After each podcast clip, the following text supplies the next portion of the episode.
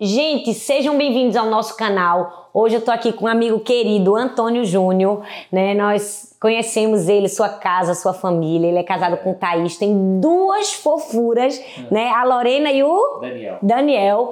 É, dois filhos lindos, uma família muito abençoada. Ele é pastor, é criador de conteúdo aqui no, no YouTube. Ele tem um canal gigantesco, leva a palavra de Jesus para as pessoas todos os dias. E eu tô recebendo ele hoje aqui na minha casa pra gente conversar, fazer um bate-papo. A gente vai falar sobre a vontade de Deus, como descobrir a vontade de Deus. Então, fica aqui Vai com a gente. É isso aí, não é, Júnior? ser. Fica aqui com a gente, já deixa um like aqui nesse vídeo, né? Compartilha com alguém, porque eu tenho certeza que essa conversa aqui vai te abençoar. Olha, eu acho que essa é a grande dúvida, é a grande questão de todo mundo. Qual é o meu propósito? Qual é a vontade de Deus para minha vida? O que é que Deus quer que eu faça?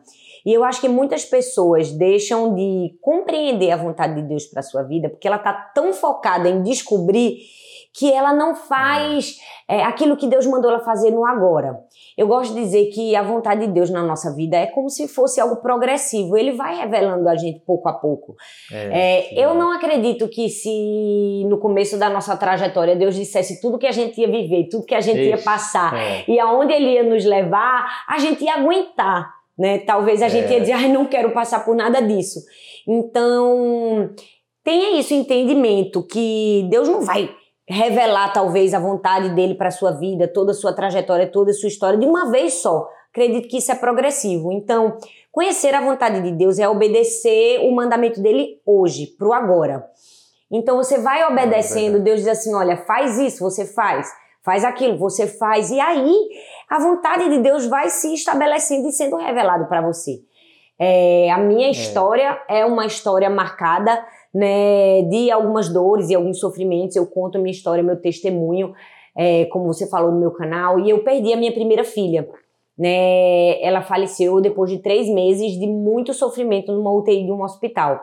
Então, é, eu acredito que se quando eu era adolescente, com 18 anos, eu tivesse perguntado, Deus, qual é a tua vontade para minha vida e o que, que o Senhor vai fazer de mim? Se ele tivesse me dito que eu ia perder a minha primeira filha, que depois ele ia me usar para que muitas pessoas fossem né, curadas, restauradas em seus Uhum. sofrimentos, É. talvez eu dissesse, não quero isso não. Então eu acho que é por isso que a vontade é progressiva. Deus vai dizendo, olha filha, me serve aqui, faz desse jeito.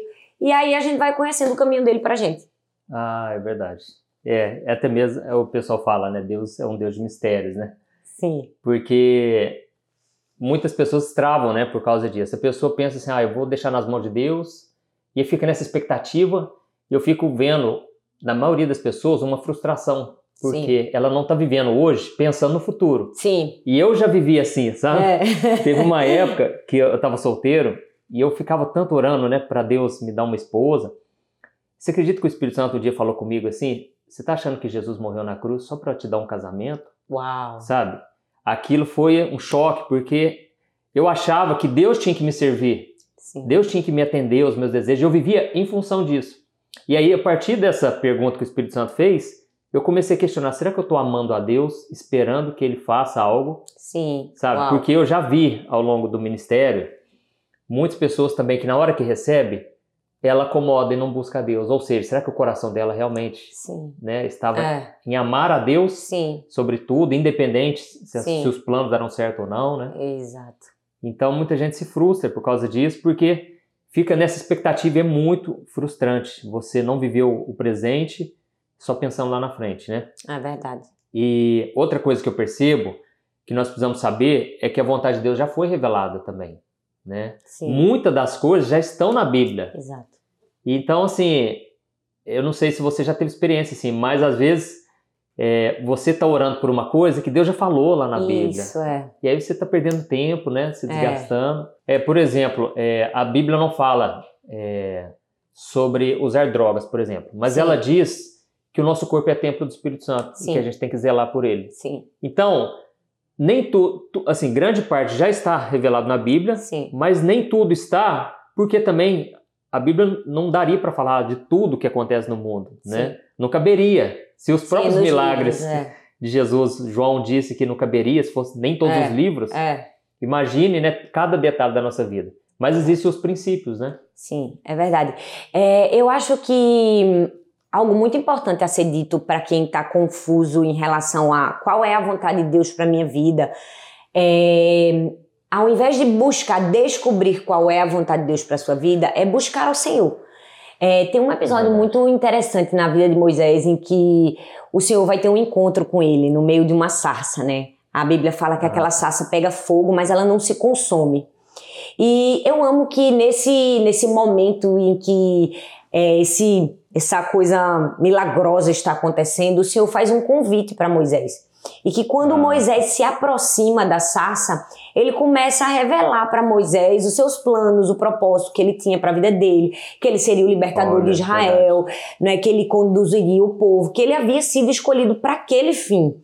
Então, só quando Moisés se aproxima do Senhor, o Senhor lhe revela a sua vontade.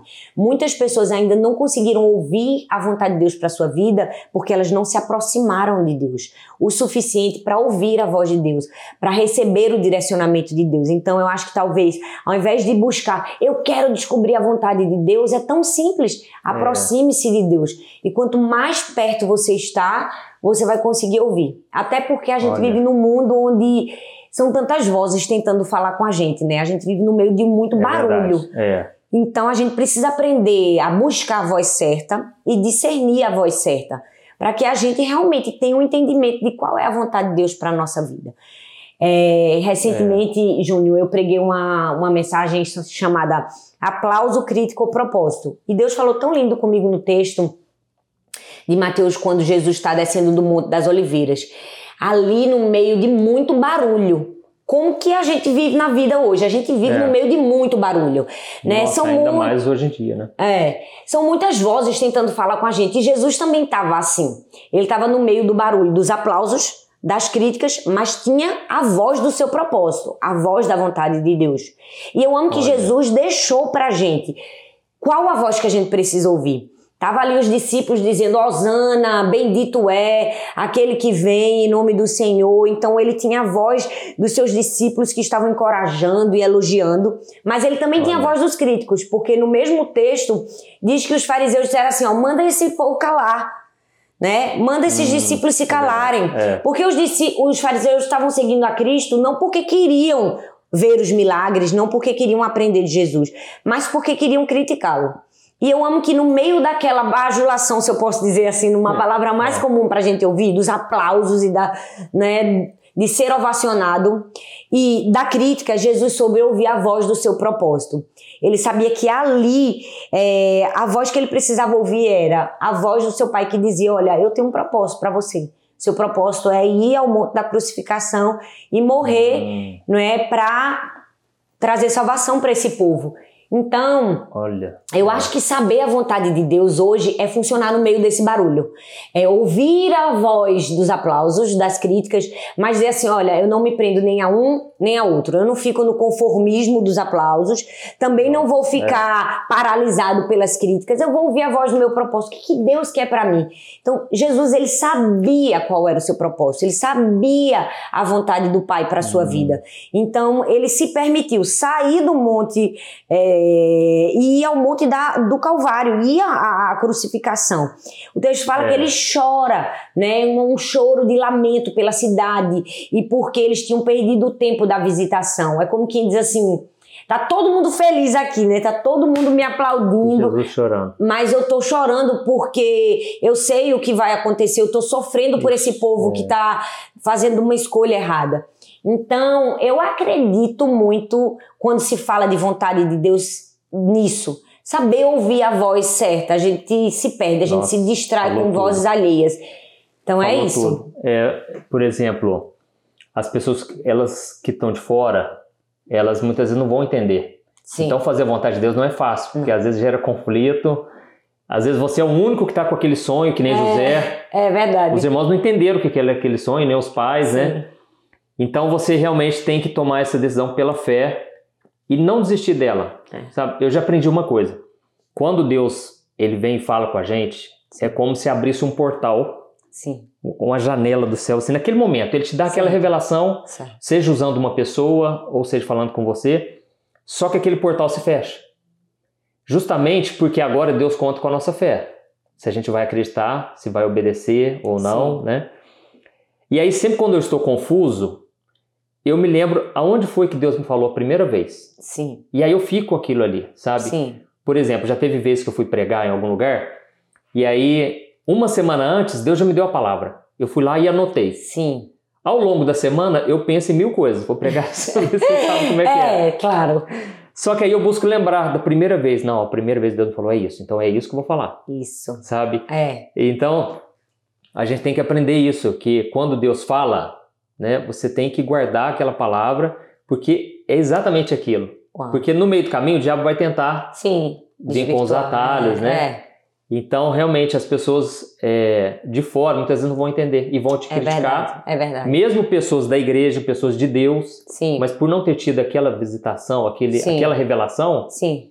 elas não vão compreender. É. Né? Tem um, um, episódio que aconteceu comigo com a Thaís que foi um testemunho muito forte do poder da oração. É, o que acontece? Nós estávamos querendo alugar uma casa Sim. que era muito melhor do que a nossa. Sim. Tinha piscina, e, e quem tem criança precisa Nossa, de piscina. Eu pensei, é de Deus. Sim. Porque assim, é, é tudo que a gente quer, né? Inclusive, muitas pessoas falavam assim: ah, se Deus quiser, um dia eu vou fazer tal coisa. E eu falava assim: não, é, ele quer. Sim. Eu queria falar no tom positivo, sabe? Sim. Não, ele quer sim. Aí depois eu comecei a pensar: não, eu não posso falar isso. Porque às vezes Deus não quer. Hum. E aí, essa casa, a gente queria muito. Eu estava naquele ponto tão animado que eu pensei, eu não vou nem orar. é só fechar, não vai dar tempo. É. Sabe assim, no dia seguinte já tinha que assinar o contrato. A Thaís, né, mulher, homem tem que ouvir muito mulher. Tem, tem. Porque ela tem essa intuição, né, esse sexto sentido aí, é. que não está na Bíblia, mas é, é, é um discernimento maior. O discernimento. É. E ela falou, né, amor, nós precisamos orar. Eu já vi que nós não estamos orando. Eu falei, amor, mas eu tenho certeza, é de Deus, é resposta ah. de Deus para nós, Deus quer nos abençoar, né? E aí a Thaís orou e eu acabei não orando. Naquela madrugada, eu tive um pesadelo de que eu tinha ido comprar uns, uns eletrodomésticos para aquela casa. Sim. Só que ali na loja, é, eu comecei a discutir com a vendedora. Eu fiquei muito hum. bravo, tava quase xingando a vendedora. Que não é o meu costume jamais Sim, de fazer isso. É. E eu acordei muito perturbado de madrugada. Ah. Que era um sonho ruim em relação àquela casa. Sim. E eu fiquei muito incomodado com aquilo, porque foi muito real. Aí eu acordei de manhã e eu fui pegar a estrada, fui viajar com meu sogro. E aí a Thaís me liga hum. de manhã e ela falou: Amor, você não vai acreditar. A nossa filha teve um sonho que ela se afogou na piscina daquela Meu casa. Deus. Na hora, sabe, eu vi a mão de Deus ali nos dando livramento né? Uau. E a gente, aí o que aconteceu? Não só isso, a mulher da casa começou a criar caso com a Thaís. Começou ah. a, ah, vocês não querem essa casa? Vocês estão enrolando demais? Sim. Criando contrito, é, sim, é assim, é. Não, não, querendo fechar a casa pra, sim, pra gente. Sim. Na hora eu falei assim, ó, agora a gente que não quer. Não quero mais essa casa, entendeu? Porque ah. foi muita confirmação. Sim. E daí a importância da oração. Porque É. tem muitos casos que a gente acha que é de Deus, É. Você pensa assim, não tem como dar errado. Mas às vezes só o fato de você não orar, É. as coisas dão tudo errado. É né? verdade. É, você falou sobre, nesse exemplo da oração e também de quando Deus fala com a gente uma vez, né? E a gente precisa ficar com aquela palavra no coração para a gente não querer tomar um atalho e fazer aquilo que a gente estava achando que deveria ser no meio do caminho. Isso. É, quando você me falou disso, eu me lembrei de um episódio que eu amo na Bíblia. Eu sou alguém que gosta de ministrar muito sobre isso, sobre identidade, sobre propósito, sobre conhecer quem você é, né? Aquilo que Deus tem para você. E é verdade que ouvir a voz de Deus é um fator fundamental para a gente ter sucesso na vida, É. porque se você não tem a verdade de Deus impressa no seu coração, qualquer pessoa que contar uma mentira, você vai acreditar, não é? Se você É não tem uma certeza, É. se vier alguém que, que te contou algo que, mesmo que seja contrário àquilo que Deus te falou, se você não tem a certeza impregnada no seu coração, você vai acreditar. É E a. Bíblia tem um episódio da vida de Davi que conta que o pai dele mandou ele entregar comida para os irmãos, né? Na guerra. Os irmãos estavam na guerra. Davi era só um pastorzinho de ovelhas. Mas quando ele chega para levar comida e ele começa a conversar com os soldados, e ele começa a perguntar: olha, o que é que está acontecendo? Então os soldados começam a dizer que aquele povo estava né, enfrentando o povo de Israel, que tinha um gigante, que né? tinha um grande Afrontando. gigante afrontando. E nessa conversa toda que Davi começa a ter, o irmão, o próprio irmão né, de Davi, é, ele é alguém usado para tentar fazer Davi se esquecer daquilo que Deus tinha dito para ele. Ele diz assim: Olha, o que, é que você está fazendo aqui? Como quem diz assim: Quem você pensa que é para estar aqui no meio dessa batalha? Se você é só um pastorzinho de ovelhas. Olha. Depois ele faz uma outra pergunta. Ele diz assim: Olha, depois ele faz uma afirmação. Ele diz assim: Olha, eu bem sei do seu coração. Eu sei que você é presunçoso, que você veio apenas para ver a batalha. E nesse momento que ele diz essa afirmação sobre Davi, aquilo era uma mentira que ia contra a vontade de Deus e a verdade de Deus. Por quê? Porque se você ler os capítulos anteriores, você vai ver que o que, que Deus tinha dito sobre Davi? Que ele Era tinha o visto segundo coração. o coração de Deus, que, que ele não, né, não vê como vê o homem, ele não vê a aparência, ou seja, que ele tinha sido aprovado por Deus. Quando o profeta é, unge Nossa. Davi, ele disse assim: Olha, você tem um coração bom, você foi escolhido pelo seu coração.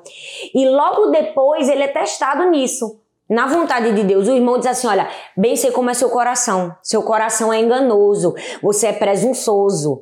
Olha. Então, eu acredito que todas as vezes que Deus quer revelar a sua vontade pra gente, o inimigo sempre vai usar alguém para dizer exatamente o contrário, para mentir, pra gente não acreditar na verdade de Deus pra gente, pra gente não confiar como você disse, naquela primeira palavra que Deus disse assim, vai nessa. Então, no meio do É. caminho, alguém vai ser usado ali para confundir aquilo que Deus já falou pra você. E É eu amo que Davi não se deixou confundir, porque ele ouviu a voz de Deus em primeiro lugar e aquela certeza fez ele simplesmente ignorar. O texto diz, é maravilhoso, o texto diz que ele virou as costas para o irmão e continuou a perguntar o que é que vai ganhar aquele que Olha, matar esse incircunciso filisteu. Qual é o prêmio de quem matar o gigante Golias? Porque eu já sei que eu vou matar, agora eu quero saber o que eu vou ganhar, sabe? Então, assim, isso é ter uma identidade bem firmada em Deus. Isso é saber ouvir a voz de Deus e guardar no coração.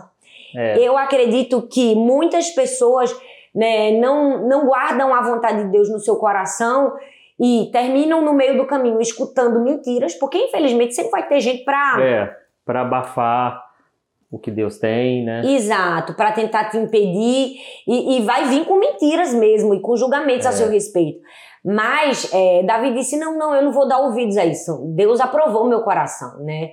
Eu, eu vou em frente. É, eu lembrei uma vez eu contei para um, pra um familiar meu Sim, que Deus tinha me chamado para ser um líder. sim.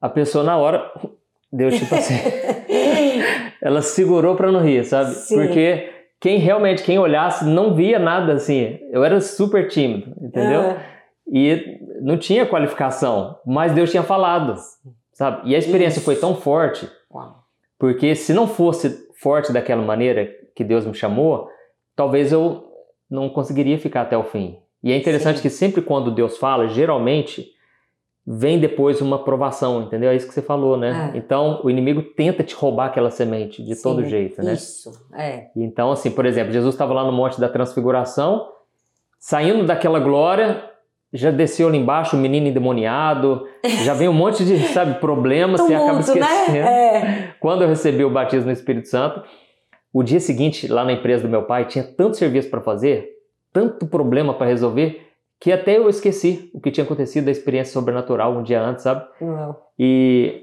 então que cheguei até a questionar, será que foi coisa da minha cabeça? Porque veio tanta confusão. Sim, Então fica aí a dica para você, né? Você que se sente confuso, é normal. É é. normal ficar confuso. Nem todo mundo tem todas as respostas. E, e aí uma coisa que sempre eu me lembro, né? Lá de Colossenses 3,15, que a paz de Cristo deve ser o árbitro em vossos Sim, corações. Sim, né? sim, é verdade. Então, se você tiver na dúvida, procure sondar o seu coração. Você está sentindo paz mesmo?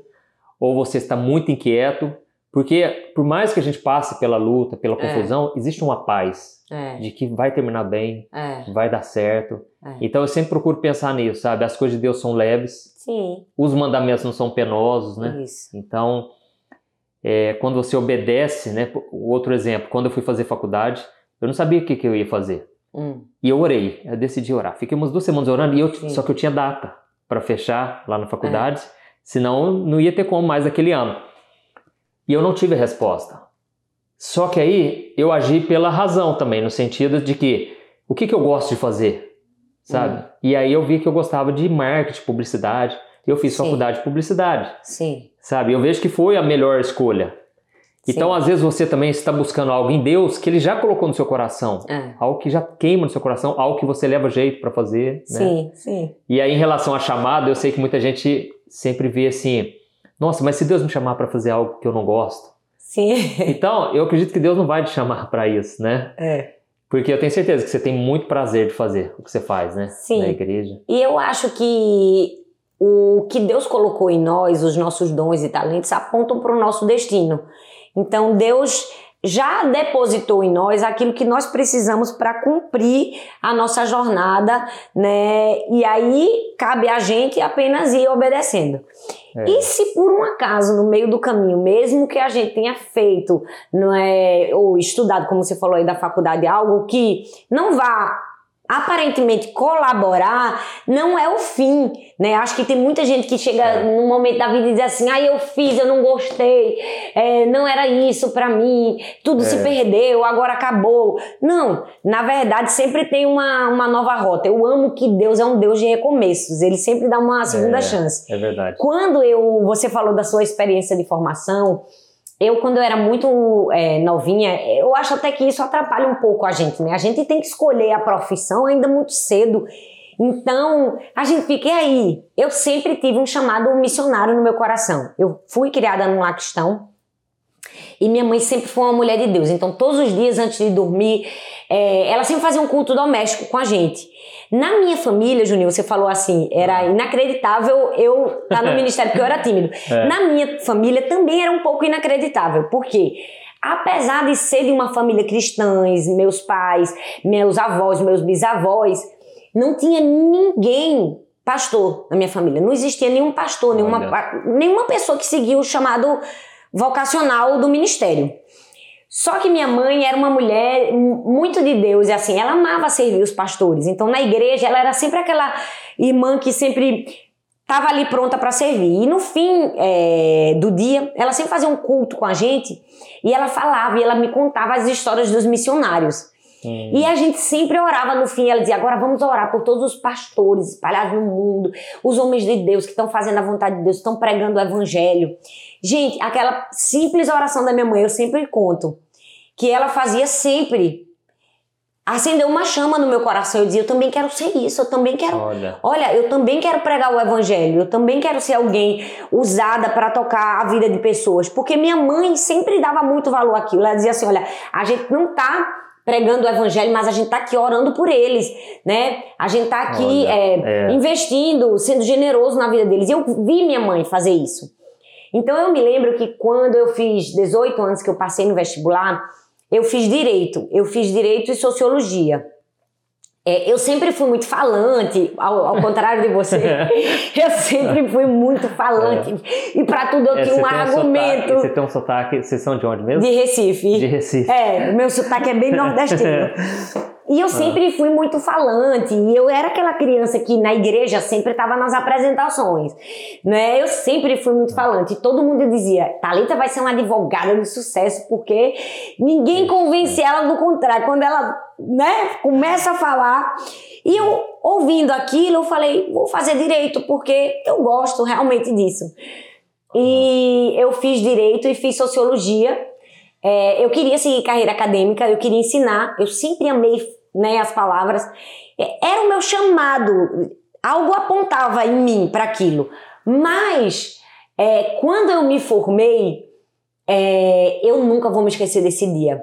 É, sabe aquelas festas de formatura que sobe um palco assim, você fica segurando um canudinho? Sei. E todo mundo levantando o canudinho com toda alegria. Agora eu sou doutor. Tava todo mundo numa satisfação eu dentro de mim Ah, eu tava com uma tristeza, porque eu disse assim, meu Deus, será que eu vou passar o resto da minha vida, né, Advogando. é, advogando? E eu, na época, eu já tava até concursada, eu tinha passado num concurso no finzinho da minha, da minha formatura, eles tinham aceitado, é, é, antes de eu colar grau, e eu já trabalhava, eu trabalhava no tribunal e, e eu já trabalhava, então.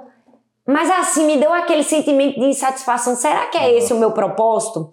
E eu nunca vou me esquecer que eu fiz uma oração em cima do, da formatura. Eu levantei meu canudinho pro céu, como todo mundo, mas eu fiz assim: Deus, se o Senhor quiser que eu use esse canudinho para tua glória, que eu seja uma advogada e que eu, né, que eu acredito Olha. que Deus levanta pessoas em todas as profissões, eu vou fazer. Mas se o senhor também quiser que eu abra a mão, até me emociono, disso, é, eu estou disposta a fazer a tua vontade. Hum. E naquela época eu já servi na minha igreja local, o Arthur já era pastor, e eu sempre fui voluntária né, na igreja. Então eu continuei a trabalhar, eu trabalhava no tribunal, mas eu servia ao Senhor até que é, aquela chama, aquela paixão que eu tinha missionária, que eu digo que foi minha mãe que acendeu aquela chama no meu coração, é, foi tão mais forte do que eu que depois de alguns anos lá na frente eu abri mão de tudo para servir Olha. a Deus integralmente na minha igreja local porque já tinha tomado né, uma proporção de, de crescimento que precisava de mais tempo. Então é muito é. especial ouvir a vontade de Deus para sua vida. E se você ouviu no começo e acertou, glória a Deus. Mas se você passou por um é, caminho assim é, como eu, exatamente. né, que deu, depois Deus te deu a direção, você disse: não, não, é aqui. E vale a pena obedecer. Eu me lembro que isso foi no sábado. Na segunda-feira, Júnior, quando eu me acordei, eu falei: agora eu vou fazer o que eu já devia ter feito há muito tempo. Olha. E eu me matriculei no seminário e cursei teologia depois de ter cursado o direito, direito e sociologia. Gente. Essa é a minha história, é. assim, um pouco da minha e história. Com certeza, muita coisa agregou, né? Sim. Do que você aprendeu. Eu não perdi, não, nada do que eu aprendi, não, não pelo perdeu. contrário. É. Inclusive, hoje, falando sobre essa mesma questão, eu uso muito do que eu aprendi na faculdade. Sim. Entendeu? Porque eu mesmo crio as capas dos meus vídeos. Sim. Eu já tenho ideia, assim, de títulos, que eu tenho uma facilidade maior, né? É verdade. Então, o que a gente tem que confiar é nisso, né? No Isso. que a Bíblia diz que todas as coisas cooperam, contribuem juntamente para o bem daqueles que amam a Deus e que foram chamados segundo o seu propósito. Interessante que a Bíblia fala juntamente. Sim. Eu acredito que Deus junta as peças mesmo, é. sabe? A gente não entende hoje, mas como Jesus disse, amanhã você entenderá. Sim. E eu, o exemplo seu, eu acho que bateu de muito, assim, tocou em muitas pessoas porque é, nessa área profissional, né, a gente fica achando que a gente está perdendo tempo. É. Eu, antes de começar na internet, com o trabalho de evangelização, eu trabalhei muitos anos com meu pai. Então, eu não queria estar trabalhando lá, eu queria estar trabalhando na obra. Sim. E eu não queria ser sustentado pelo meu pai, eu queria poder ter o meu sustento. Sim. Então, eu vivia meio que frustrado, sabe? E eu ficava muito confuso. Inclusive, uma vez, um amigo do meu pai, ele falou assim, Toninho, eu vi seu filho lá na faculdade, tava assim, parecia que estava muito triste. E realmente, eu estava uma época muito mal, sabe? Eu não consegui ir bem nos estudos porque eu ficava pensando nisso. Sim. E hoje eu vejo que eu não estava perdendo tempo. Não. Porque se Deus quiser, em 10 anos ele faz em um dia. É. Né? Uma vez eu vi um testemunho de um moço que ele foi para a guerra, que ele já achava que era uma perda de tempo, né? ele podia estar evangelizando. Hum. Só que Deus, na igreja, antes, Deus já tinha falado que ele iria pregar para um milhão de pessoas em uma única noite. Ele não sabia como. Sim. Depois da Segunda Guerra Mundial, estava tudo devastado, o país onde ele estava, e as pessoas começaram a se reunir nas praças e não tinha o que fazer, não tinha para onde ir, não tinha, sabe? Sim. E aí então eles montaram um palco e o moço que iria pregar acabou não pregando. E aí chamaram ele para pregar. E tinha mais de um milhão de pessoas lá. Meu Deus. Então, assim, o que ele não fez a vida inteira, Sim. e uma noite aconteceu, sabe? Inclusive, ontem eu com a minha esposa Thaís, a gente foi lá na, naquela loja Hobby Lobby. Sim. Que é aqui, nós estamos aqui em Orlando, na Flórida. É. E essa loja é muito famosa. E aí, você já viu o testemunho deles, Ana? Do não, dono? mas eu ouvi dizer, eu nunca fui na loja, mas alguém me comentou, inclusive essa semana, que eles são cristãos. São cristãos. Aí nós entramos na loja, só toca louvor. É, ah, de fundo, lindo. sabe? Sim. Então, e assim, muita frase de Deus, muito versículo, né? Muita plaquinha, amamos, tudo, Sim. sabe? E a história dele é impressionante, porque o dono chama David Green. E ele veio de uma família só de pastores. Muitos hum. pastores, os irmãos, tios, avós. Só que ele, desde criança, o que ele gostava de fazer era negociar. Desde adolescente, né? Ele gostava muito de negociar na escola tal. E a mãe dele muito preocupada, porque ele não queria seguir o pastorado, né? Sim. O ministério pastoral. Só que ele gostava era de negociar. E aí ele montou o comércio dele na época Ah, e começou a crescer nisso, começou a prosperar. sim. E aí, cada vez que ele prosperava e abriu uma nova loja, começou a dar muito certo, a mãe dele chamava ele para conversar. E ela falava assim, filho, eu entendo que você está prosperando, Hum, eu entendo que você está assim, tá indo muito bem, mas quando é que você vai assumir seu chamado? Hum. Aquilo para ele era como uma faca no, sabe, no peito, porque ele sabia que não era aquilo que ele gostava, ele nunca se viu pregando no púlpito. sim. O tempo foi passando e cresceu absurdamente as lojas. Então ele tem Sim. 800 lojas nos Estados Unidos. Uau. 800 lojas, big lojas, né? Enormes. Hoje é um dos maiores, uma das pessoas que mais ajuda missionários Sim. no mundo. Então ele usa grande parte dos recursos dele para evangelizar, para ajudar missionário. Uau. Então ele entendeu que o chamado dele não era Sim. ficar no púlpito, sabe? É. E, e você falou de, dessa história dele. Eu, eu amo as histórias dos missionários, assim, cresci ouvindo, né? E tem uma história também que eu posso citar aqui, acho que combina com o que a gente está conversando. É a história de uma missionária chamada Amy Carmichael. Como Deus faz tudo certo na nossa vida, né? Deus não erra em nada daquilo que ele colocou, daquilo que ele contribuiu, daquilo que ele deu. E ela foi ser missionária na Índia e o, o sonho dela era cuidar das crianças que eram levadas para prostituição. Né, e, e comprar essas crianças né, e levar elas a conhecerem a Jesus. Só que quando ela era bem novinha, é, ela, ela fazia uma, uma pergunta: por que, que eu não nasci com os olhos azuis? Ela queria ter os olhos azuis. Era, Ah, tá. ela era muito frustrada porque os olhos dela eram bem castanhos, amendoados, e as colegas de classe tinham os olhos azuis. E, e um dia ela foi para a igreja, na escola dominical, ainda criança, e a professora da escola bíblica falou assim: Olha, é, se você pedir uma oração com fé, crendo, você vai receber. E ela voltou para casa, uma criança, né? Ela falou: Eu vou fazer uma oração com fé, eu vou crer. E amanhã eu vou acordar com os olhos azuis. Então, ela foi no, no, no- na cama antes de dormir, se ajoelhou. Deus, por favor, por favor, Deus, com toda a fé do meu coração, eu te peço. Eu sempre quis ter os olhos azuis. Faça amanhã, quando eu acordar, eu estar com os olhos azuis. Ah, E ela dormiu com muita alegria, com fé. Minha professora falou, Deus vai fazer. E quando ela acordou, que ela correu pro banheiro, a primeira coisa que ela fez foi se olhar no espelho. Quando ela olhou no espelho, ela viu que os olhos dela ainda estavam castanhos. E ela ficou muito frustrada, porque ela realmente acreditava que Deus poderia fazer os olhos dela ficarem azuis. A história passou, ela cresceu e se tornou uma missionária na Índia e foi trabalhar com crianças vendidas para prostituição. Mas para chegar nessas crianças, ela, elas- ela precisava investigar e saber onde essas crianças eram vendidas e como era tudo feito. Então, ela precisou se disfarçar de indiana, porque ela não era indiana. Eu não me lembro direito, acho que ela era americana, eu não sei. E para Uhum. poder entrar no templo lá onde acontecia tudo aquilo.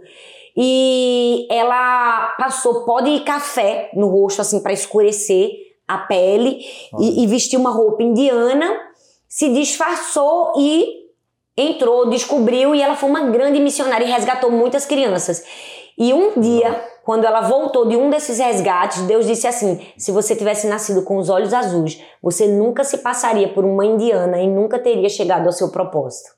Nossa. Uau, Deus, ela né? entendeu que Deus não respondeu aquela oração na vida dela naquele Olha. momento, porque Deus já tinha uma história para ela. Deus já É. tinha projetado que ela seria uma missionária, que ela resgataria crianças na Índia e que para isso ela precisaria ter olhos castanhos, porque não existe indiano com olho azul, não é? É, é. Então, às vezes, realmente, nós temos sonhos e projetos, e, e até às vezes as outras pessoas têm pra gente, né? Como no caso da mãe do, do empresário lá. Mas o sonho de Deus sempre é maior. É. O sonho de Deus e o projeto de Deus pra gente sempre é melhor. Por isso que a É gente verdade. tem que confiar. Exatamente. Nossa, que história linda. Então é isso, pessoal. Espero que a gente possa ter é, contribuído um pouco mais para você entender qual a vontade de Deus. Sim. E como nesse exemplo, né, nem sempre Deus vai fazer a nossa vontade. É. E o próprio Jesus falou, Pai, se for possível, passa de mim esse cálice. Talvez pensasse, né, talvez houvesse outro meio né, sem ter que Jesus se separar da glória de Deus, mas não tinha outra saída, precisou passar por aquilo. Então, a gente tem que parar com essa ilusão de que tudo vai dar certo. Ah, na vida da pastora Thalita é. vai, tudo é perfeito, não é. Na nossa também, na minha. Então, o que a gente está tentando é fazer a vontade do Senhor. E crendo que é boa, perfeita e agradável, não vai ser do nosso jeito, mas com é. certeza vai ser muito melhor. Amém. O próprio Jesus disse: vocês que são pais, são maus, sabem dar coisas boas para os seus filhos, quanto mais o nosso Pai Celestial. Mas se o filho pedir pão, ele não vai dar uma pedra. Ou seja, se ele ver que algo vai ser uma pedra de tropeço na sua vida, ele não vai te dar. Pode ter certeza. Deus tem o melhor para nós. Muitas das coisas hoje eu agradeço. Deus, obrigado porque é. você não me respondeu antes. Eu não ia ter estrutura. Sim. Sabe? Então, que você tenha né, essa consciência aí, tá bom? Amém. Obrigada, Júnior. Foi um prazer estar com vocês. Prazer é meu. Deus abençoe, gente.